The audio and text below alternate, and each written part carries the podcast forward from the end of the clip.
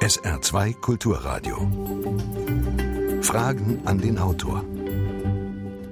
Heute Marc Friedrich zu seinem mit Matthias Weig geschriebenen Buch Der Crash ist die Lösung. Warum der finale Kollaps kommt und wie Sie Ihr Vermögen retten. Mein Name ist Jürgen Albers. Schönen guten Tag. Vor sieben Jahren, im November 2007, da stellten wir in dieser Sendereihe Professor Max Otto vor, der Crash kommt. Und seitdem haben wir zahlreiche Pleiten und Krisen erlebt, aber auch Rettungsschirme und Hilfsmaßnahmen. Wir alle fürchten einen weiteren Crash, das Platzen diverser Blasen mit Folgen für unsere Arbeitsplätze, unsere Renten, unser Erspartes. Herr Friedrich, Ihr Buchtitel, der erscheint da geradezu abenteuerlich. Es müsste doch eigentlich bessere Lösungen geben als einen Crash. Das dachten wir auch, aber bei der Recherche haben wir leider herausfinden müssen, dass im bestehenden System es keine Lösung gibt und die auch nicht von oberster Stelle von der Politik gewollt ist. Weil wenn wir uns anschauen, was seit 2008 passiert ist, kommen wir leider zu dem Schluss, dass seit 2008 die Politik Hand in Hand mit der Finanzbranche lediglich eins vorangetrieben haben und das sehr erfolgreich und effizient, und zwar die volkswirtschaftliche Schadensmaximierung auf Kosten der Bürger. Weil die Krisenverursacher, die Banken, sind ja paradox paradoxerweise sogar jetzt die Krisengewinner geworden. Die Banken haben sich vor allem mit dem billigen Geld der Notenbanken vollgesaugt. Wir werden durch diese Niedrigzinsphase ja alle schleichend enteignet. Also die Kosten der Krise werden auf die Allgemeinheit überwälzt. Und durch dieses Vollsaugen mit dem billigen Geld sind sie noch größer geworden, noch mächtiger und vor allem noch systemrelevanter. Und mhm. das ist genau das Ziel, weil somit haben sie lediglich ihr Erpressungspotenzial bei der nächsten Krise, die so sicher kommen wird wie das Amen in der Kirche, gegenüber den Staaten und vor allem uns Bürgern erhöht. Ist ja ganz interessant, das habe ich in Ihrem Buch auch gelesen, dass die Banken für ihre eigene Rettung auch noch Gebühren verlangt haben. Das heißt, sie sind gerettet worden, dann ja. haben sie noch eine Rechnung gestellt dafür, dass sie bei der Rettung geholfen haben. Ja, also wie gesagt, denen ist nichts heilig und man muss wirklich sagen, Chapeau. Ähm, die Finanzbranche Finanzbranche hat wirklich Unglaubliches geleistet, weil sie ist auch die einzige Branche weltweit, die außerhalb von Recht und Gesetz steht, die sich aus jeder noch so abstrusen Anklage und Betrugsvorwürfen herauskaufen kann mit Milliarden an Geldern und, wie Sie richtig gesagt haben, äh, wir haben es im Buch ja auch aufge aufgezeigt und dargestellt, sich sogar noch die Rettung bezahlen hat lassen auf Kosten der Steuerzahler, was eigentlich das Ganze ad absurdum führt. Mhm. Und interessanterweise, steht auch in Ihrem Buch, ist ja auch keiner der Verantwortlichen im Gefängnis gelandet, manchmal geradezu im Gegenteil. Gegenteil. Ja, also es wurden Bauernopfer natürlich äh, herausgegeben, aber es wurde eigentlich keiner wirklich der großen Mächtigen jeweils äh, zur Haftung herangezogen oder verurteilt. Da haben Sie vollkommen recht. Stellen Sie sich doch bitte mal ein bisschen vor. Sie sind ja noch recht jung, äh, jedenfalls verglichen mit mir. Wie sind Sie auf dieses Thema gestoßen und welche Kompetenz haben Sie in diesem Bereich? Gut, ähm, Herr Weig und ich, wir haben beide Betriebswirtschaft studiert, also internationale BWL. Ähm, Herr Weig in, in, Australien und ich in Deutschland und wir haben viel Erfahrung äh, im Ausland gesammelt mit Arbeitserfahrungen und ich habe dann, also wir waren beides Turbokapitalisten, das möchte ich auch gleich erwähnen. Also wir waren voll auf Karriere aus, haben auch am neuen Markt mit Aktien gezockt, haben viel Geld gewonnen, noch mehr wahrscheinlich verloren und dachten, es geht eigentlich immer nur aufwärts.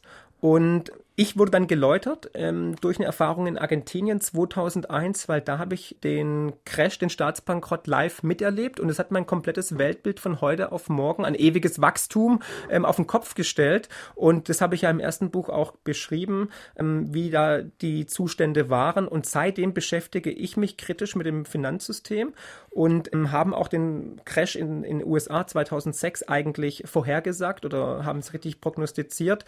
Und seitdem beraten wir auch Leute dahingehend, wie sie ihr Vermögen vor dem, was kommen wird, schützen können.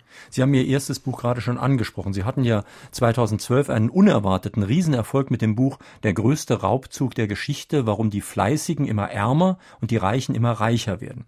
Nun frage ich mich wirklich schon lange, warum so viele kluge Bücher erscheinen, die in der praktischen Politik praktisch nichts bewirken. Lesen die Verantwortlichen einfach keine Bücher oder verfolgen die ganz andere Interessen? Zweiteres. Es werden einfach andere Interessen äh, verfolgt, weil ähm, Sie müssen sich mal überlegen, ähm, wir sagen immer, Geld regiert die Welt. Und wie finanziert sich ein Staat? Auf der einen Seite über unsere Steuereinnahmen und auf der anderen Seite über den Verkauf von Staatsanleihen. Also er verschuldet sich. Und wer kauft zu 99 Prozent diese Staatsanleihen auf? Das ist die Finanzbranche. Und Napoleon hat schon gesagt, die Hand, die gibt, ist immer über der Hand, die nimmt. Deswegen wurde seit 2008 auch nichts geändert. All die Regeln, die damals vollmundig in den Mund genommen wurden, nach dem Motto, wir müssen die Banken an die Leine nehmen und werden das reglementieren, nichts ist de facto passiert. Wir haben es im neuen Buch schön aufgelistet. Basel III wurde in die ferne Zukunft verschoben. Die Finanztransaktionssteuer ist bis heute nicht verabschiedet worden. Aber ganz klar, weil die Banken dagegen natürlich vorgehen. Die Finanzlobby ist nun mal eine der mächtigsten Lobbys der Welt und niemals wird sich da irgendwas ändern, weil die Finanzbranche einfach diktiert, wo es lang geht. Sie schreiben in Ihrem Buch, dass es zwei große Fehlentwicklungen gab, die auch zu diesen ganzen Krisen geführt haben. Nämlich erstens die Deregulierung und den Marktradikalismus von Reagan und Thatcher und zweitens billiges Geld ohne reale Produktion. Ja. Wir machen ja nichts anderes, als Schulden mit Schulden zu bezahlen und Geld aus dem Nichts zu schöpfen. Das Grundübel ist einfach ein falsch gestricktes Geldsystem. Und Sie haben vollkommen recht, die Deregulierung war ein Riesenfehler, vor allem das Trennbankensystem aufzulösen unter Clinton in den 90er Jahren, dass praktisch die Investmentbanken und die Geschäftsbanken wieder eine Einheit bilden konnten. Und damit wurde dem Wahnsinn auch Tür und Tor geöffnet. Und seitdem gibt es ja erst diese Krisenbildungen und dann natürlich eine fatale Notenbankpolitik der amerikanischen Notenbank Fed, aber auch der EZB, äh, die Zinsen immer weiter zu senken, die Märkte mit Geld zu überfluten und dem Wahnsinn freien Lauf zu lassen. Und seitdem erleben wir ja auch eine Blasenbildung nach der anderen. Also Notenbanken sind dafür auch verantwortlich. Und seit den 90er äh, Jahren erleben wir eine Blase nach der anderen und die muss immer wieder abgelöst werden durch eine noch größere Blase. Ne? Anfang der 2000er war es die Tech-Blase, die Internetblase, dann kam die Immobilienblase und jetzt haben wir wieder eine Geldblase. Und die Blasen werden immer größer und die Kollateralschäden, vor allem für die Allgemeinheit, für uns Bürger, werden immer höher. Genau darüber sollten wir vielleicht mal ein bisschen sprechen, denn man kann ja sagen, es gab da alle möglichen Krisen, aber irgendwie mit Rettungsschirmen und Hilfsmaßnahmen ist das ja noch einigermaßen beruhigt worden und wir einfachen Bürger, wir sind doch, also ich habe noch meinen Arbeitsplatz, das Gehalt geht noch ein, also man könnte sagen, es ist eigentlich nicht wirklich viel passiert. Uns in Deutschland geht es wirklich teilweise sehr, sehr gut. Das möchte ich äh, bestätigen. Äh, wir leben auf einer Wohlstandsinsel, aber de facto ist es doch so, wir zahlen immer mehr an Abgaben, aber bekommen immer weniger Gegenleistung. An allen Ecken und Enden bröselt es. Und wir haben es im Buch schön aufgelistet. Wir sind Rekord wir haben Rekordsteuereinnahmen, wir sind Exportweltmeister seit Jahren und trotzdem muss sich der deutsche Staat immer auf ein neues verschulden, um die Zinsen und die Schulden zu begleichen. Ne? Und das ist ein ganz klares Zeichen, wenn es nicht mal die Wirtschaftslokomotive in Rekordjahren schafft, keine neuen Schulden aufzunehmen. Wie soll es dann bitte Frankreich, Griechenland, USA oder Japan jemals schaffen? Das zeigt ganz klar, das Spiel ist aus. Unser Finanzsystem beruht auf Mathematik und hat eine mathematisch begrenzte Lebensdauer. Und diese Lebensdauer ist 2008 eigentlich abgelaufen und wird seit 2008 nur durch immense Eingriffe der Notenbanken und der Regierungen künstlich am Leben erhalten. Man kauft sich sozusagen teuer Zeit mit Milliarden und jetzt sogar schon Billionen an Steuergeldern, um ein nachweislich gescheitertes Experiment und Wirtschaftssystem künstlich am Leben zu erhalten. Und das macht uns doch große Bauchschmerzen. Und für uns bedeutet das ja ganz konkret, dass wir A, für unser Geld, was wir auf der Bank haben, praktisch keine Zinsen mehr bekommen oder so gut wie keine Zinsen. Ja. Und B, dass die Kommunen und auch der Staat einfach pleite sind, da werden die Straßen nicht mehr repariert, da werden die Schwimmbäder geschlossen mhm. und so weiter und so weiter. Alles, weil man kein Geld mehr hat und man hat deswegen natürlich auch kein Geld, weil man sich nicht traut, dort Geld zu holen, wo Geld ist. Genau, da haben Sie vollkommen recht. Ne? Also es wird niemals irgendwie eine große Vermögensteuer geben oder es werden niemals die Banken herangezogen, um die Kosten der Krise wirklich zu bezahlen, weil die Krise, Krisenkosten wurden einfach abgewälzt auf die Allgemeinheit. 2008 haben die Staaten noch weltweit die Bankenbranche gerettet. Durch das Bailout äh, wurden die Banken nochmal am Leben erhalten, aber schon mit Zypern 2013 wurde aus dem Bailout ein Bail-in aber unabhängig davon, wie das heißt, Zahlen tun im Endeffekt immer die Bürger, also wir alle. Und seit 2013 ist es nun mal so, das ist auch europäisches Gesetz, das haben wir im Buch auch so schön beschrieben, müssen Sparer, eventuell für die Banken in die Bresche schlagen, wenn eine Extremsituation eintritt und müssen ein Bail-in gewähren, also müssen dann praktisch mit ihrem ersparten Guthaben die Bankenlandschaft retten. Und Nun das Bail-in mal kurz zu äh, erklären, also Bail-out oder Bail-in, das heißt, heißt sowas wie freikaufen. Genau, genau. Also ein Rettungspaket schnüren. Mhm. Ähm, 2008 haben sich die Staaten weltweit bis zur Halskrause verschuldet, um das Finanzsystem nochmal zu stabilisieren für einige Jahre. Und bei der, wir haben es im ersten Buch schon geschrieben, bei der nächsten Bankenrettung wird man die Bürger heranziehen, weil die Staaten de facto bankrott sind. Und das ist dann auch so geschehen. Testballon war dann wohl Zypern. Da hat man dann praktisch die Sparer gleich mal um 50, 60, 70 Prozent enteignet, ähm, obwohl die mit der Finanzkrise oder mit den Spekulationen der Banken eigentlich nichts zu tun hatten. Aber Herr Schäuble hat es ja schon so schön schon gesagt, wir müssen in Zukunft alle Gläubiger mit ins Boot nehmen. Es kommt eine ganz wichtige Nachricht auch an die Zuhörer. Jeder von Ihnen, der ein Konto bei einer Bank hat, ist Gläubiger der Bank, weil was die wenigsten wissen, das Geld auf Ihrem Konto, das gehört nicht Ihnen, es gehört der Bank. Erst wenn sie es physisch abheben und unter die Matratze stopfen oder ins Schließfach legen, ist es wirklich ihr Eigentum. Davor haben sie der Bank lediglich einen lächerlichen, günstigen Kredit gegeben und sie können jederzeit dazu auch verdonnert werden, seit August 2013 enteignet zu werden durch die ähm, Haftungskaskaden. Wir sprechen in Fragen an den Autor auf SR2 Kulturradio mit Marc Friedrich zu dem Buch Der Crash ist die Lösung, erschienen bei Eichborn. Sie können sich wie immer mit Fragen an den Autor an der Sendung beteiligen, indem Sie hier anrufen. Sie wählen bitte die Vorwahl von Saarbrücken, also 0681, dann 65100. Saarbrücken 65100. Sie können auch eine Mail schicken, Fragen an den Autor mit Bindestrichen zwischen den Wörtern at sr-online.de. Hören wir mal den ersten Anruf. Rettet man sein Vermögen am besten mit Aktien?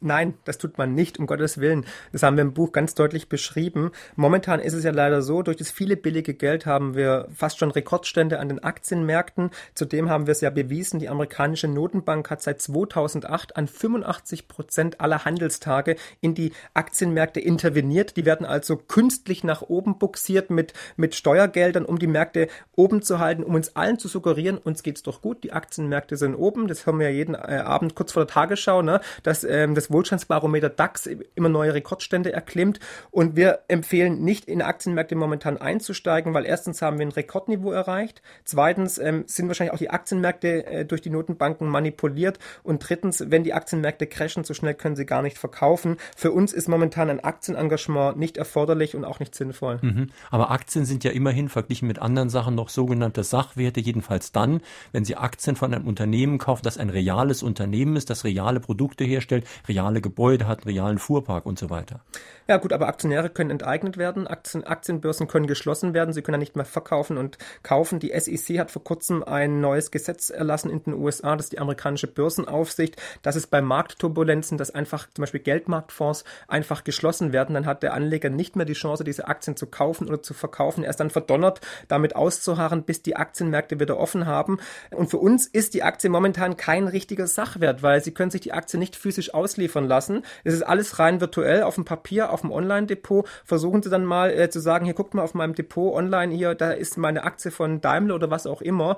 Gehen Sie nach Untertürkheim, versuchen Sie sich eine Tür oder ein Fenster dafür zu bekommen zu lassen. Also deswegen momentan sagen wir einfach, Schuster, bleib bei deinen Leisten, investieren Sie in Sachen, die Sie verstehen, die Sie anfassen können und vor allem im Regionalitätsprinzip.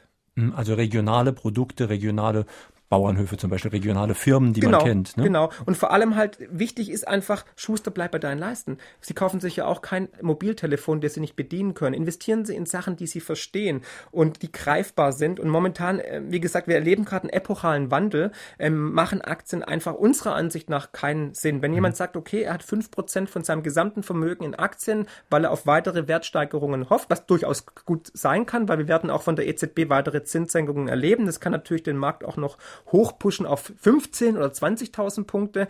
Aber ähm, man sollte nicht jetzt irgendwie 30 Prozent in Aktien stecken, mhm. weil die Gefahr ist halt doch da, dass es auch mal dann einen Crash gibt und es kräftig nach unten geht. Sie sagten gerade, man soll sich Sachen holen, die man anfassen kann. Und ein Haus kann man zum Beispiel anfassen. Aber solange ich in dem Haus wohne, ist das gar kein Problem. Da habe ich einen Nutzen davon. Aber ja. wenn ich das Haus als Geldanlage kaufe, dann ist das natürlich wie jeder andere Sachwert, wie selbst Gold, so, das ist nur so viel wert, wie mir jemand dafür bezahlt, wenn ich es brauche. Also wenn ich dann übermorgen Geld brauche und will das Haus verkaufen, mhm. es gibt aber leider keinen Käufer, mhm. dann ist das Haus null Euro wert. Ja, also eine eigengenutzte und schuldenfreie Immobilie ist durchaus sinnvoll. Aber auch da immer mit dem Hintergrundwissen, Immobilienbesitzer werden vom Staat immer als erstes zur Kasse gebeten. Das war in der Vergangenheit immer so. Da werden Steuern erhöht, teilweise gibt es dann sogar vielleicht eine, eine, Art Enteignung oder eine Zwangshypothek. Das hatten wir in Deutschland im letzten Jahrhundert zweimal. Die Hauszinssteuer 1923 und den Schuldenlastenausgleich in den 50er Jahren. Und es kann jederzeit wiederkommen. Wir schauen uns nur mal die Vorreiter an in Südeuropa, in Griechenland, in Italien, in Spanien, überall. Da wurden äh, Immobiliensteuern installiert, teilweise auch wieder zurückgenommen jetzt in Italien. Aber Immobilien sind nun mal sehr verführerisch, weil sie können die Immobilie weder über die Grenze tragen in die Schweiz noch vergraben oder verstecken vor dem Staat. Die sind einfach gut dokumentiert, die kann jederzeit einfach besteuert werden mhm. mit möglichen Mitteln. Und wir sagen aber als Investment momentan eine Immobilie macht für uns keinen Sinn. Erstens sind die, ähm, sind die Immobilienpreise durch das viele billige Geld der Notenbanken extrem aufgebläht. Auch in Saarbrücken haben die Preise ganz neue Niveaus erreicht. Zweitens können sie besteuert werden, enteignet werden. Und drittens haben sie auch noch viel Scherereien und Stress, wenn sie vielleicht mal ein Mietnomaden haben oder Mietausfälle. Also ein Investment mit Immobilien sagen wir momentan Vorsicht, Finger weg. Wir haben hier schon relativ viele Mails bekommen, sogar vor der Sendung. Das freut mich. Äh, Sonja Colling-Boos zum Beispiel schreibt, wie beurteilen die Autoren denn die wirtschaftliche und finanzielle Situation bei unseren französischen Nachbarn?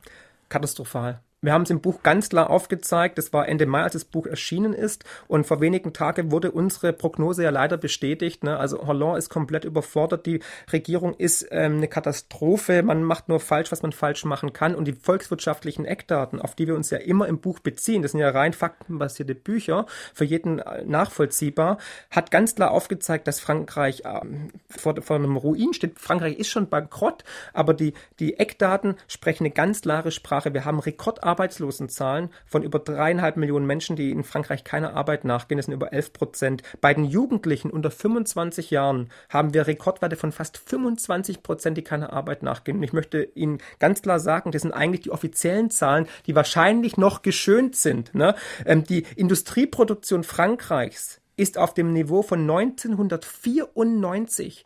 Das, damit können sie die Schulden von 2014 niemals bezahlen. Ähm, einer der ähm, der Hauptschlüsselsegmente der französischen Industrie, die Automobilbranche, verkauft momentan 50 Prozent weniger Autos als im Jahr 2005. Deutschland im Gegensatz verkauft 18 Prozent mehr. Also der Niedergang der französischen Wirtschaft ist, sucht seinesgleichen und wird auch in die Geschichtsbücher eingehen. Und unser Geheimfavorit für den Abbruch des Euros ist tatsächlich Frankreich, weil wir haben noch eine weitere Komponente, die wir leider auch richtig prognostiziert haben. Wir haben ganz klar gesagt, dass wir durch diese falsche Notenbankpolitik in Europa und durch diese beispiellose Serie der Rettungspakete, die ja ähm, auch Gesetze, wo gegen Gesetze verstoßen wird, ähm, erleben wir gerade einfach, dass man einen brandgefährlichen Nährboden legt für Extremisten Extremisten und Populisten, aber auch für Separatisten. Und wir haben auch gesagt, die Extremisten werden bei der nächsten EU-Wahl ganz stark hinzugewinnen. Und so war es dann auch in Österreich, in Dänemark, aber auch in Frankreich. Le Pen Front National war eine der führenden Kräfte. Und sie hat ja ganz klar gesagt, wenn sie die nächste Präsidentschaftswahl gewinnen sollte, der erste Schritt, den sie tun wird, ist, sie wird aus dem Euro austreten und diese absurden Währung zu Grabe bringen. Und da muss man ganz klar sagen, wenn die Frau Le Pen dies tut, ist der Euro am nächsten Tag futsch, dann haben wir alle ein Problem. Und durch diese, durch die Krise der Regierung, die wir in den letzten Tagen erlebt haben, wird eine Neuwahl durchaus möglich sein. Und dann wird Le Pen natürlich profitieren davon durch dieses Chaos, das Hollande äh, mit sich zieht. Deswegen, also Frankreich, muss man wirklich mit Argusaugen drauf schauen, ist eine ganz gefährliche Geschichte. Hier sind ja schon viele Mails eingegangen. Zum Beispiel schreibt Michael Gerlach aus Sulzbach in einer längeren Mail, dass man ja bei den ganzen Strategien, die Sie jetzt für uns persönlich vorschreiben, äh, vorschlagen, eben aufpassen muss. Erstens, nicht jeder kann sein Vermögen in Sicherheit bringen, weil er gar keins hat. Nämlich die große Mehrheit der Bevölkerung hat gar kein Vermögen. Und die, die ein bisschen was haben, wie ich zum Beispiel, kleine Sparanlagen und so weiter, die müssen auch gucken. Sie können natürlich individuelle Strategien nehmen. Ein bisschen Gold, ein bisschen dies, ein bisschen das. Aber wenn die ganz große Krise kommt, ist das nicht die Lösung? Nein, ist es auch nicht. Das beschreiben wir auch im Buch ganz anschaulich. Also erstmal muss man ja sagen, es liegt in der Natur des Menschen. Es ist auch völlig legitim, erstmal nach sich selber zu schauen, um seine Schäfchen ins Trockene zu bringen. Da möchten wir natürlich auch ansetzen. Wir möchten dem Leser einen Mehrwert geben und sagen, wie kannst du dich, egal ob du ein großes Portemonnaie hast oder ein kleines Portemonnaie hast, dich schützen vor dem, was kommt. Wir schreiben ja auch ganz klar, die Zeit der Rendite ist vorbei. Abgeben werden wir alle freiwillig oder unfreiwillig, über Steuererhöhungen, über vielleicht Enteignungen, über die Inflation, die wir erleben, beziehungsweise über die Niedrigzinsphase der Notenbanken, werden wir ja jetzt schon alle schleichend enteignet. Die Verzinsung auf den Sparkonten ist ja unterhalb der Inflationsrate. Also wir zahlen da jetzt schon die Zeche. Und da wird noch weiteres auf uns zukommen, das verspreche ich Ihnen. Und die Sache ist einfach, wenn Sie es schaffen, vielleicht nur 50 Prozent oder 60 Prozent ihres Vermögens zu erhalten und nicht zu verlieren, dann werden sie der absolute Krisengewinner sein. Weil Herr Weig und ich, wir, wir sind einfach große Freunde der Vergangenheit, weil die Vergangenheit ist ein weiser Ratgeber und da sieht man einfach, dass alle Schuldenkrisen äh, immer gelöst worden sind durch eine Enteignung oder durch eine Währungsreform und da haben halt breite Massen, 80, 90 Prozent der Bevölkerung, 70, 80 oder 90 Prozent ihres Vermögens verloren. Und so wird es auch dieses Mal sein, weil noch nie war mehr Geld im System, noch nie wurde mehr spekuliert spekuliert, noch nie war die Globalisierung weiter vorangeschritten, dass wenn eine Bank, eine Währung oder ein Land umkippt oder es geopolitisch irgendwelche Verwerfungen gibt wie ein Krieg, was durchaus möglich ist, dann wird es einen Dominoeffekt geben, der uns alle alle betreffen wird. Und natürlich ist es dann sinnvoll, Umgeschichte zu haben in Sachwerte, in Sachen, die ich verstehe. Aber es bringt mir natürlich nichts, dann im Keller zu sitzen mit meinem Goldbarren und anderen Sachwerten und drumherum gehen die Lichter aus. Mhm. Deswegen haben wir im Buch auch einen ganz dringenden Appell an die Gesellschaft geliefert. Wir brauchen einen gesellschaftlichen Wandel, wir brauchen tiefgreifende Strukturen und natürlich umso mehr Menschen darauf mental, aber auch monetär vorbereitet sind, umso glimpflicher läuft es auch für uns als mhm. Gesellschaft ab. Und das ist das Ziel. Wenn wenn Sie sich vorbereitet haben, dürfen Sie nicht egoistisch die Hände in den Schoß legen. Dann müssen Sie rausgehen und die Menschen aufklären. Es geht um Mündigkeit, es geht um äh, mündige Investoren, es geht um Aufklärung, ganz mhm. klar. Sie haben schon gerade Krieg angesprochen. Das ist eine Sache, die mir wirklich sehr viel Sorgen macht, denn es ist ja eine Lehre der Geschichte, dass Regierungen, denen das Wasser bis zum Hals steht, immer gerne Kriege anfangen. Mhm. Das können Sie hundertfach in der Geschichte ja. sehen.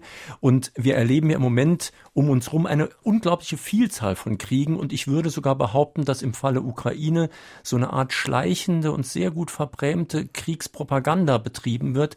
Das heißt, wir lassen uns da auch in eine Situation bringen, die wirklich richtig krachen kann. Ja, das ist unsere ganz, ganz, ganz große Sorge und da appellieren wir auch an alle Zuhörer, an alle Leser, lassen Sie sich nicht instrumentalisieren, prüfen Sie alle Nachrichten, glauben Sie nicht alles, was Sie lesen, was Sie hören, was Sie sehen, hören Sie auf Ihr Bauchgefühl, das ist übrigens auch bei Investitionen, hören Sie immer auf Ihr Bauchgefühl und ähm, wir haben wirklich große Angst, weil es ist nun mal wirklich so, wie Sie es richtig gesagt haben. In der Vergangenheit wurden Schuldenkrisen immer entweder so gelöst, dass man die Bürger enteignet hat, ne, dass man eine Währungsreform durchgeführt hat oder eine Hyperinflation installiert hat, beziehungsweise durch Krieg.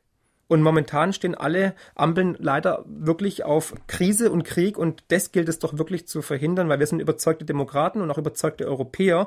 Aber ein Krieg, das wollen wir alle nicht erleben. Also meine Großmutter, die ist 90, die hat sowas mitbekommen. Die hat auch vier Währungen kommen und gehen sehen, aber äh, ein Krieg, das ist nicht das, was wir uns wünschen. Hören wir noch eine telefonische Frage an den Autor. Guten Morgen, bitte. Die Banken und Staaten haben also beschlossen, dass wir Bürger zahlen müssen. So, so. Können Sie mal etwas über das Zahlenverhältnis sagen? Äh, auf der einen Seite die Bürger, die das Geld haben und die Banken und die in der Staatsregierung sind und auf der anderen Seite die Normalbürger. Das wird mich mal wirklich interessieren. Und was passiert, wenn die Bürger keinen Bock mehr haben zu zahlen?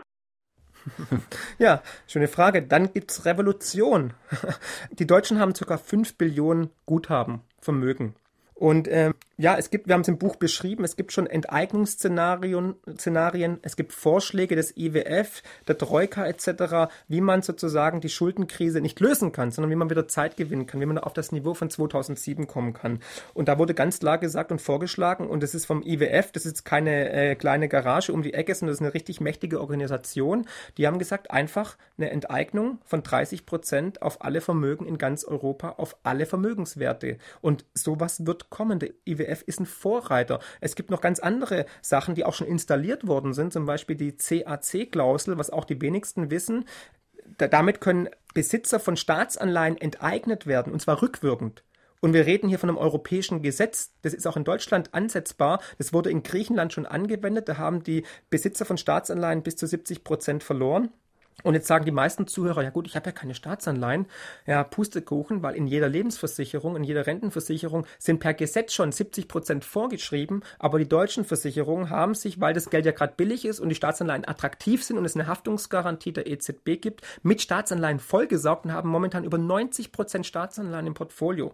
Das heißt, auch wenn ich eine Lebensversicherung habe und es kommt eine Notsituation, können auch deutsche Lebensversicherungskunden gegen ihren Willen rückwirkend enteignet werden. Also der Kreativität ist da keine Grenze gesetzt. Wir werden Sachen in Zukunft erleben, die können wir uns momentan noch nicht vorstellen. Und aus diesem Grund werden wir Enteignungsaktionen sehen, wir werden Steuererhöhungen sehen. Da muss man einfach gucken, dass man sein Vermögen sozusagen ähm, legal aus dem System herauszieht und versucht zu schützen. Mhm.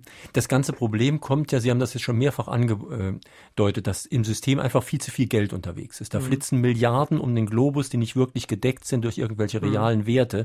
Und das beginnt ja eigentlich im Kleinen, nämlich bei den ganz normalen Banken, wo es ja auch so ist, das muss ich wirklich jetzt einfach mal nochmal so erklären, dass auch jemand versteht, wenn ich heute auf die Bank gehe und 100.000 Euro leihe dann geht die Bank nicht an ihren Tresor, holt 100.000 Euro raus und gibt die mir, sondern die druckt dann sozusagen 100.000 Euro, die sie gar nicht haben, geben die mir und damit habe ich ja 100.000 Euro, die vorher nicht da waren. Genau. Das heißt, das System hat dann 100.000 Euro mehr und ich bin ja nur ein kleines Licht. Genau. Also das haben wir im ersten Buch sehr deutlich beschrieben, aber auch im zweiten Buch nochmal angerissen, weil es essentiell ist. Ähm, durch den Mindestreservesatz der EZB muss eine Bank nur ein Prozent in Notenbankgeld hinterlegen. Das heißt, wenn Sie 100.000 Euro Kredit möchten, muss Ihre Hausbank lediglich 1.000 Euro in reellem Geld bei der EZB hinterlegen. Der Rest wird aus Luft generiert, tatsächlich. Also Sie zahlen dann praktisch auch Zinsen für Luft. ist ja ganz spannend. Und dieses ähm, Geld schöpfen aus dem Nichts ist das Grundübel des Geldsystems, das wir installiert haben und das fördert natürlich auch die Krisen, weil ähm, wenn Sie zum Beispiel schauen, ähm, die Lehman Brothers zum Beispiel im Jahr 2008, die sind bankrott gegangen und hatten ein Volumen von 600 Milliarden Euro.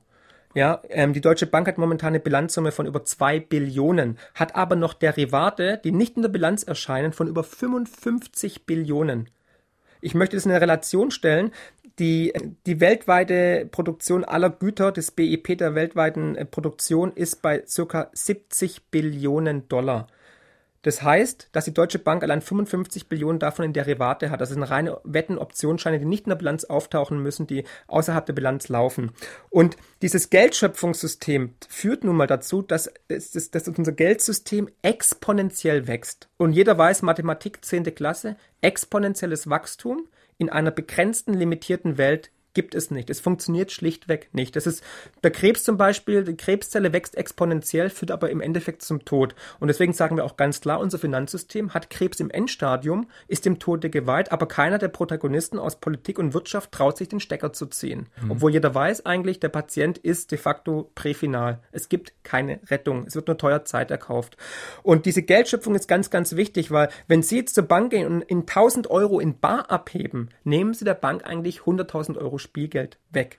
Deswegen, sobald sie höhere Beträge abheben, müssen sie es ja anmelden und dann wird ja auch immer wieder versucht, dann versuchen die Banken sie da, äh, zu binden und hier haben wir ein tolles Produkt und machen sie doch das und was machen sie mit dem Geld überhaupt und hier ist es doch viel sicherer und wir haben hier ein interessantes Investment. Also deswegen, jeder von uns hat einen mächtigen Wahlschein, der heißt Geld und jeder kann damit entscheiden, wo er einkauft, wo er sein Geld lässt und seit Zypern wissen wir ja, Geld gehört überall hin, aber nicht auf die Bank.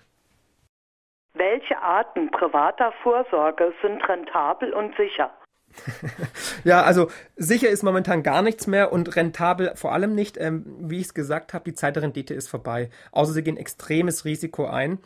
Ja, sicher sind nun mal Sachwerte. Ne? Also ähm, Papierwerte können wertlos werden, aber ein Sachwert kann niemals wertlos werden. Und wir haben auch fürs Buch in die Vergangenheit geschaut, welche Sachwerte sich immer bewährt haben, seit teilweise Tausenden von Jahren.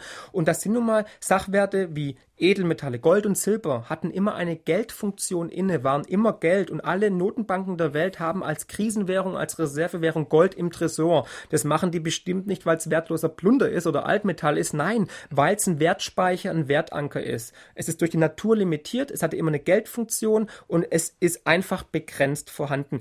Ich habe Ihnen vorhin ja diese Papierschnipsel geschenkt der Deutschen Bundesbank.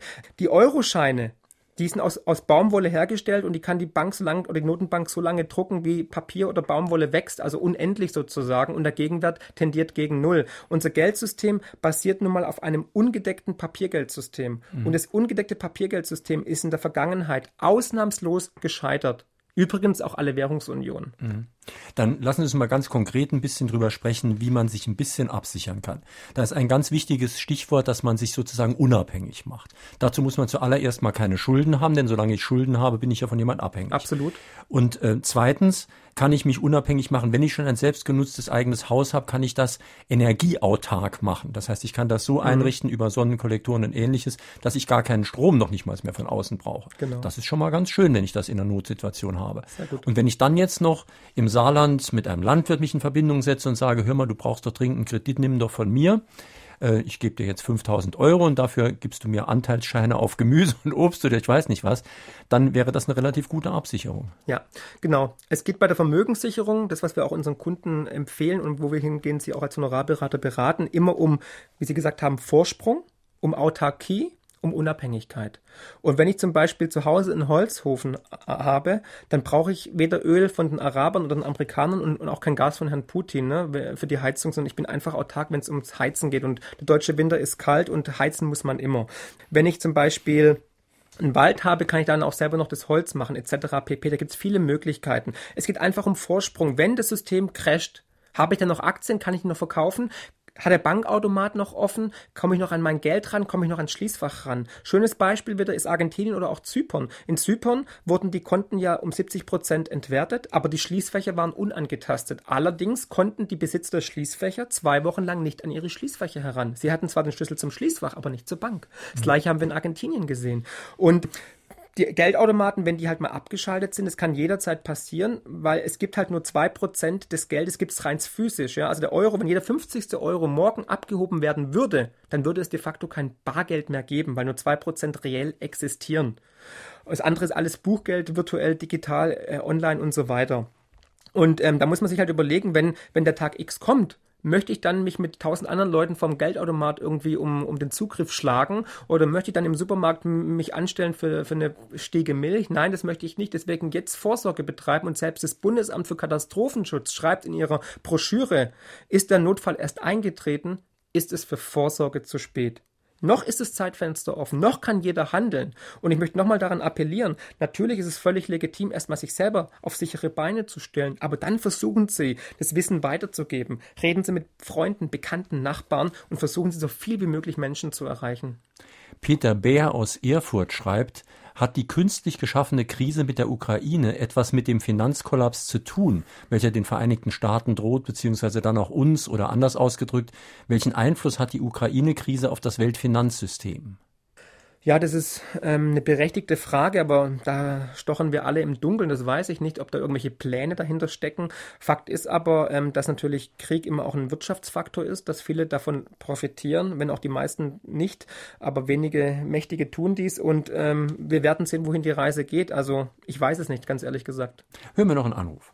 Frage, guten Tag hätten die jeweiligen Finanzminister, die ja nach politischem Proport sozusagen äh, bestimmt werden, und keinerlei Fachwissen haben, durch kompetente Fachleute geschult und aufgeklärt, hätten sie zumindest für Europa den Willen und die Macht, die Finanzbranche zu zähmen bzw. diesen Kollaps zu verhindern. Ich habe es vorhin ja aufgeführt, es gibt eine ungesunde Abhängigkeit zwischen Politik und Finanzbranche und solange die nicht aufgedröselt wird, wird sich rein gar nichts ändern. Die Regierungen weltweit sind nun mal abhängig vom Geld, müssen Schulden aufnehmen, um Schulden zu bezahlen. Es werden also nur Schulden mit Schulden bezahlt und das ist diese, diese, dieses Geld gibt nun mal ähm, die Finanzbranche und deswegen wegen diktieren die auch, wo es lang geht. Herr Albers hat ja vorhin gefragt, ob die Politiker nicht solche Bücher lesen oder unser Buch lesen. Ich denke schon, dass es gelesen wird, aber die Bankenbranche und die Politiker sind ja Profiteure des jetzigen Systems. Warum sollen sie praktisch an dem Ast sägen, auf dem sie sitzen? Also sie werden natürlich versuchen, den Status quo so lange aufrechtzuerhalten, wie es nur geht, auf Kosten der Allgemeinheit. Und desperate Situationen werden auch Politiker ähm, dazu bringen, desperate Aktionen durchzuführen, vor allem auch gegen die Bürger. Und da haben wir schon in der Vergangenheit viele Beispiele gesehen. Es wurden von oberster Stelle geltende Gesetze gebrochen, um ein nachweislich gescheitertes Währungsexperiment, zum Beispiel den Euro oder das Finanzsystem am Leben zu erhalten. Ne? Ich möchte nur daran erinnern, Maastrichter Verträge, im Lissabonner Vertrag, da war doch was, ne? wurde einfach gebrochen. Da wurde niemand zur Haftung herangezogen oder irgendwie äh, vor den Kadi gezogen. Und genauso die EZB, die macht Sachen, die dürfte sie eigentlich gar nicht machen nach ihren Statuten, aber keiner schreit, keiner empört sich. Klaus Schirrer fragt per Mail, was ist mit der Strategie, Schulden zu machen, so viel man kann? Kann man dann letztlich mit 80 Prozent Gewinnen rechnen? Um Gottes Willen, das hat in der Vergangenheit noch niemals geklappt. Um bitte, also Herr Scherer, bitte tun Sie das nicht. Ganz im Gegenteil. Wer jetzt Schulden hat, der handelt grob fahrlässig. Versuchen Sie Ihre Schulden zu tilgen, weil erstens alles, was Sie besitzen, gehört momentan nicht Ihnen. Es gehört der Bank. Und wir haben es in, in Irland, wir haben es in Spanien, wir haben es in den USA gesehen. Wenn der Margin Call kommt, dann setzt man zum Beispiel, wenn Sie einen Immobilienkredit haben, Sie auf die Straße Straße und die Immobilie gehört der Bank. Und in der Vergangenheit war es nun mal auch so, dass Schulden bei einer Währungsreform oder bei einem Währungsschnitt immer anders behandelt wurden wie Guthaben, nämlich negativ. Und dann haben sie auf einmal doppelt so viel Schulden wie zuvor. Also bitte, bitte, bitte keine Schulden machen. Mhm. Hören wir noch einen Anruf.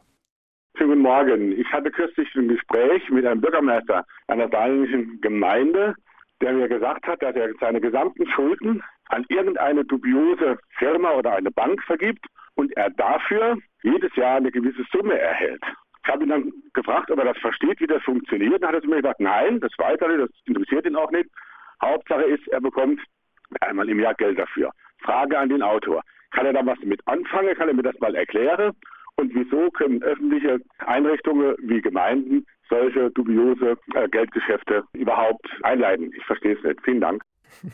Ja, sehr schön. Ja, das passiert immer und immer wieder, dass Schulden aufgekauft werden. Ähm, die Gemeinde bekommt ja stetig Steuern. Das ist so eine Art Sicherheit. Also die Bürger, das Wort Bürger stammt zwar nicht vom Wortstamm Bürgschaft, aber all, wir alle bürgen für das, was unsere Gemeinden, Kommunen und Frau Merkel und Herr Schäuble äh, auf dem Bierdeckel anschreiben lassen. Und nicht, nicht der Staat geht im Endeffekt pleite, sondern wir. Weil wir sind der Staat, ne? wir Bürger.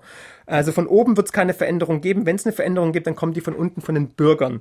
Und ähm, was Ihr Bürgermeister jetzt getan hat, kann ich nicht ganz genau sagen. Das wäre auch grob unseriös, aus eine Ferndiagnose zu stellen. Aber es klingt nicht gut, es klingt nicht gesund, weil Banken und Versicherungen machen solche Sachen natürlich, um Geld zu verdienen, um nicht, um nicht irgendwie altruistisch ähm, der Gemeinde zu helfen. Das ist schon oft schiefgegangen. Das haben wir in Pforzheim gesehen, das haben wir auch in den Büchern beschrieben, wie Gemeinden da abgezockt worden sind und im Endeffekt mehr bezahlt haben, wie sie eigentlich eingenommen haben.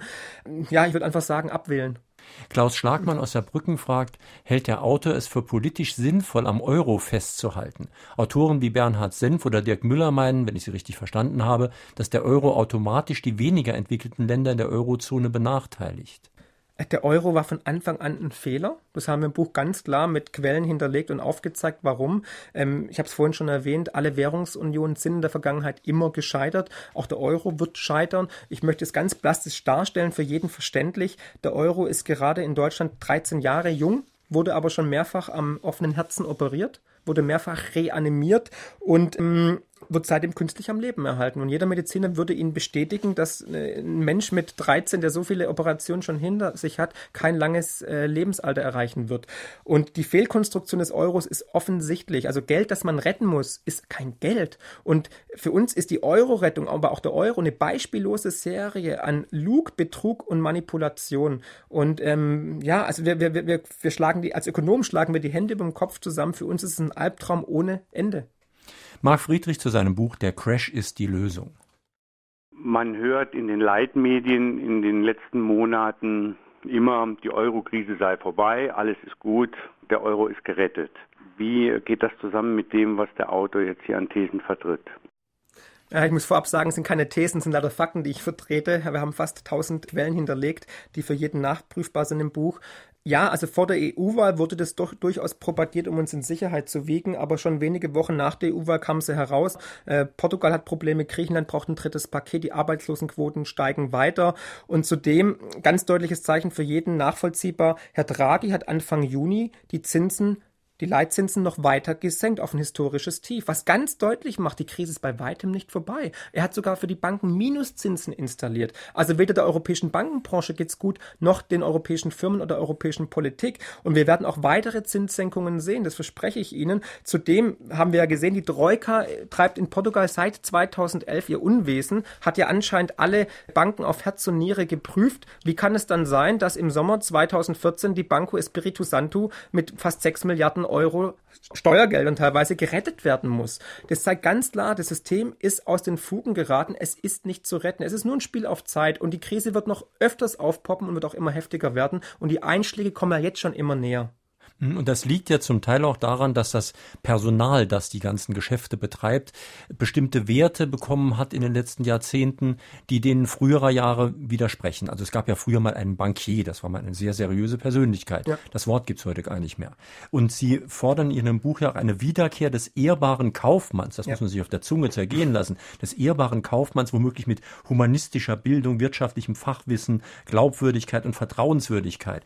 Nun, ich habe nicht große Hoffnung, dass das so schnell kommt, aber wir sollten uns vielleicht wenigstens die Leute, mit denen wir zu tun haben, sehr genau daraufhin angucken und nur mit Leuten irgendwie zusammenarbeiten, die wenigstens einige Werte dieses ehrbaren Kaufmanns noch haben. Ja, absolut, weil das ist das Grundproblem auch und ähm, deswegen gibt es auch keine äh, Lösung der Krise. Zum Beispiel der Herr Draghi, der wurde nicht demokratisch legitimiert, kommt aus dem Investmentbanking, war bei Goldman Sachs und so ist es ja überall, dass da Leute äh, installiert werden, die nicht demokratisch gewählt worden sind aus der Finanzbranche.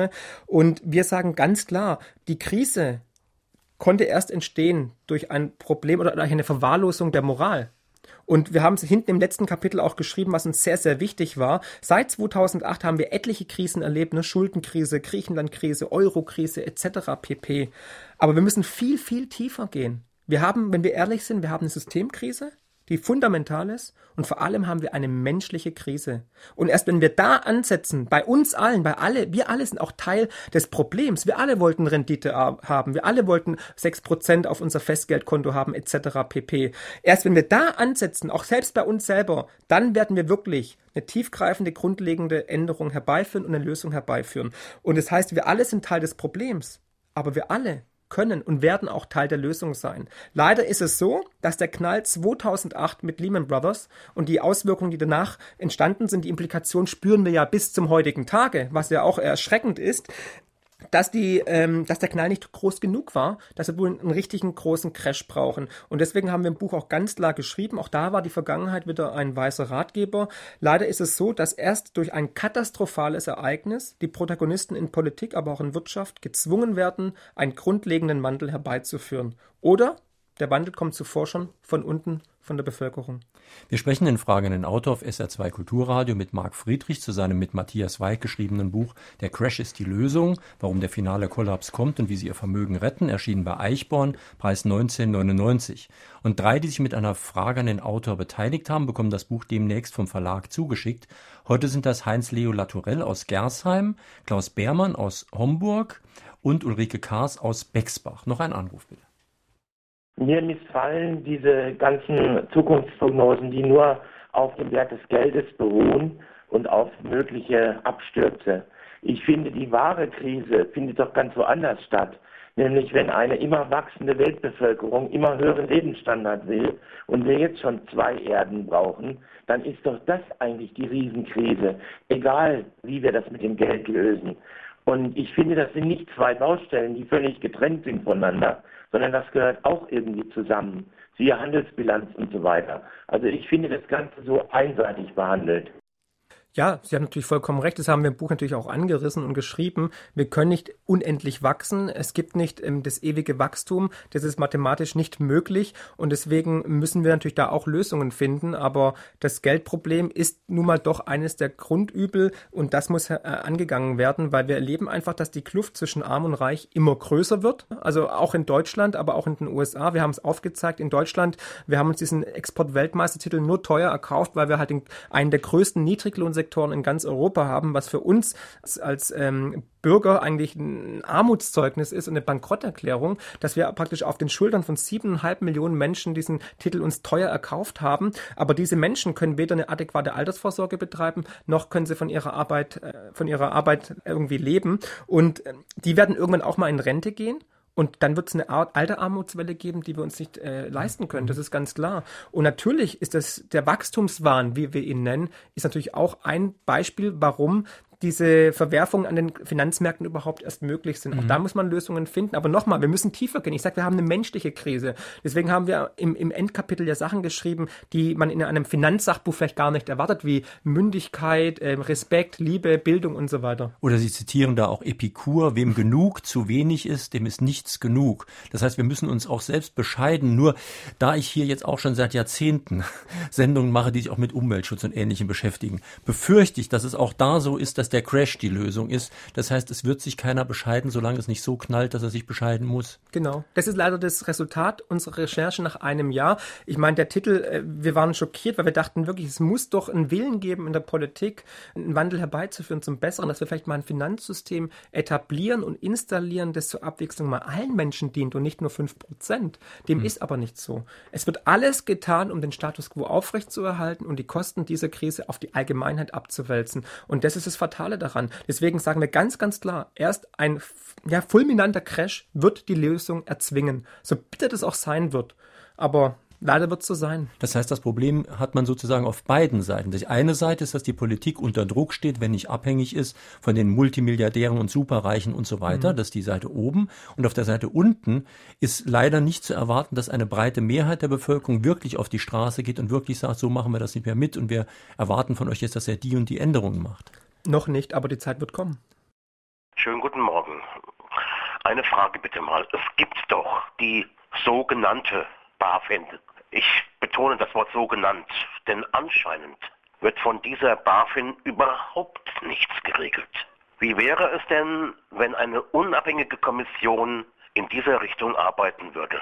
Das wäre super. Also ich möchte aber auch ein Lanze brechen für die BaFin. Die macht natürlich was, aber vielleicht nicht gründlich genug und nicht überall agieren und sind teilweise auch natürlich maßlos überfordert mit, ihrer, mit ihrem Aufgabenbereich. Sagen Sie doch mal, was BaFin ist. Das ist die Bundesanstalt der Finanzaufsicht, die praktisch die Finanzbranche ähm, überwachen soll, möchte ich es mal sagen. Ja, aber eine, eine unabhängige äh, Behörde wäre doch durchaus sinnvoll. Aber ob das im Endeffekt irgendwas ändern wird, ich weiß es nicht. Aber Sie empfehlen doch eine öffentlich-rechtliche Art vierte Gewalt, die monetative. Ja, das, wir haben uns angeschaut, was gibt es denn für weitere Möglichkeiten oder für Alternativen zum jetzigen Geld- und Finanzsystem. Und die monetative, das Vollgeldsystem haben wir dargestellt. Die hat viele charmante Punkte, die durchaus interessant sind und äh, auch ausgeführt werden sollten dass man einfach eine vierte Staatsgewalt installiert, die monetative, die sich nur ums Geld kümmert, unabhängig natürlich, ganz wichtig, unabhängig von der Politik. Nicht, dass die Politik darauf zugreifen kann und sagt, ja, jetzt kommt, gib mir mal das Geld und ich gebe das wieder aus, weil Problem ist ja, die Staaten sind strukturell gierig und wie wir alle wissen, Staaten können mit Geld nicht umgehen und Politiker gleich gar nicht. Sehen wir in die, mit der Elbphilharmonie in, in Hamburg, die Hochmoselbrücke in Rheinland-Pfalz, die jetzt habe ich jetzt heute gelesen, auch wieder äh, zwei Jahre länger dauert mit dem Bauen und noch, noch, noch teurer wird oder der Flughafen in Berlin. Also deswegen, wir brauchen einfach auch eine Haftung. Wir brauchen eine Haftungsklausel, weil in einer freien Marktwirtschaft gehört Risiko und Haftung immer zusammen. Und wenn, wenn die Manager in den Banken und auch in den Konzernen, aber auch die Politiker haften müssten, sogar vielleicht persönlich, dann würden wir manche spekulative Exzesse oder Milliardenbaugruben nicht erleben. Ganz klar. Herbert Feeth aus Kaiserslautern stellt eine ganz einfache, aber wichtige Frage. Was kann oder soll ich retten, wenn ich kein großes Vermögen habe? ja, das Wichtigste ist erstmal sein Leben. Aber ich möchte noch eins sagen zu der Frage zuvor. Wir fordern im neuen Buch ja auch ganz, ganz klar, dass Steuergeldverschwendung genauso geahndet wird wie Steuerhinterziehung. Das ist uns auch noch wichtig. Und wir sagen auch zu jedem Leser und Bürger, die wenig haben oder die gar nichts haben, trotzdem kann jeder was machen. Ne? Also eine Silbermünze kostet gerade mal, was ich, 20 Euro ungefähr. Ein jeder muss essen und trinken kann sich autark machen und vor allem wissen, wir alle haben tagtäglich mit Geld zu tun. Wir alle haben irgendwie vielleicht einen Riester-Vertrag, einen Bausparvertrag oder einen, einen Kredit laufen. Ein jeder kann aktiv werden, weil wir alle werden davon betroffen sein und jeder sollte sich doch jetzt schon davor irgendwie wappnen. Ja, guten Morgen. Ich hätte folgende Anmerkung zu machen. Ich habe natürlich das Buch nicht gelesen, aber irgendwie drängt sich mir der Verdacht auf, dass äh, der Autor oder die Autoren sehr stark die Thesen äh, der AfD womöglich unterstützen oder vielleicht auf der anderen Seite der Linken, die ja eine Vermögensabgabe, Vermögensteuer wieder fordern. Da möchte ich äh, den Autor bitten, sich dazu zu äußern. Und zum anderen eine Frage, wenn ja überall die Lobbyisten so aktiv am Werk sind, was ist von diesen Rankings zu halten, die immer wieder gemacht werden, äh, AA 3 Plus und so weiter oder 3A Plus und ähnlichem mehr. Also die Rankings, um die Frage vorwegzunehmen, die Rankings dieser Ratingagenturen, die ähm, ja bedeuten eigentlich nichts oder recht wenig. Aber die erste Frage fand ich doch ganz spannend. Ich denke mal, wenn Sie die Sendung jetzt verfolgt haben, werden Sie schon merken, dass ich nicht glaube, dass von oben von der Politik sich irgendwas ändern wird. Und äh, Herr Weig und ich, wir sind beides überzeugte Demokraten, überzeugte Europäer, aber wir glauben nicht, dass eine Partei, ob jetzt rot, grün, gelb oder schwarz, äh, irgendwas ändern wird. Und wir sind einfach Realisten. Wir haben die Fakten herangezogen, die im Buch nachvollziehbar dargelegt sind. Die kann jeder auch überprüfen. Ähm, wir sind Schwaben und Ökonomen für uns zählen nur die harten Fakten und wir sagen auch ganz klar, es ist nicht Zeit für übertriebenen Pessimismus oder Optimismus, es ist Zeit für Realismus. Und ob jetzt die AfD oder die Linke, welche ja massiv auseinandergehen, sich unserer Fakten annehmen, das ist mal dahingestellt, aber wir lassen uns vor keinen politischen Karren spannen, weil wir nicht glauben, dass irgendeine Partei in diese Richtung irgendwas ändern wird, weil unsere Parteien nennen sich ja sozial, liberal, christlich und so weiter, aber all diese Parteien unterstützen ein Finanzsystem, was für mich weder christlich ist, noch liberal, sozial und vor allem nicht links oder was, was auch immer. Mhm. Deswegen, nee, wir haben mit Politik nichts am Hut und ähm, erwarten auch keine grundlegenden Veränderungen von der Politik. Das ist aber doch eine spannende Frage, auch deshalb, weil AfD und Linke ja auf den ersten Blick völlig auseinandergehen. ja. Eine eher rechts, eine eher links. Aber ich stelle wirklich auch in dieser Sendung fest, wir hatten Professor Stabati von der AfD, wir hatten Sarah Wagenknecht von den Linken und in vielen Punkten finden die durchaus Gemeinsamkeiten. Natürlich nicht in, in einigen Punkten sind sie auch komplett gegeneinander. Mhm. Aber es ist heute tatsächlich so, ich kenne auch einige Konservative, die höchst kritische, geradezu radikale mhm. Forderungen stellen und Analysen abgeben. Und ich glaube, die Zeit dieses ganz klaren Lagerdenkens ist in gewisser Weise auch rum. Ja, gut, die Fakten sind ja gegeben. Ne? Also die Fakten haben wir jetzt nicht aus den, aus den Händen gezogen, sondern die Fakten sind von außen gegeben. Und ob jetzt da jemand von, vom linken Spektrum, vom konservativen Spektrum oder vom rechten Spektrum draufschaut, die Fakten sind die Fakten. Punkt aus. Ne? Mhm. Und da kann man daraus machen, was man will. Und ähm, da werden alle die gleichen Fakten zugrunde legen. Noch eine telefonische Frage an den Autor, bitte. Der Autor hat bisher vor allem die Situation in Europa und in den USA besprochen.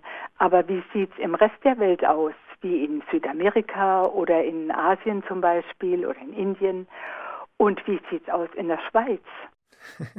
Ja, in der Schweiz sieht es nicht gut aus, weil der Hafen, der sichere Hafen des Franken, der ist nicht mehr gegeben, weil der Franken ist an den Euro gekoppelt und wenn der Euro kippt, kippt auch natürlich die Schweiz und das Bankengeheimnis ist schon lange passé.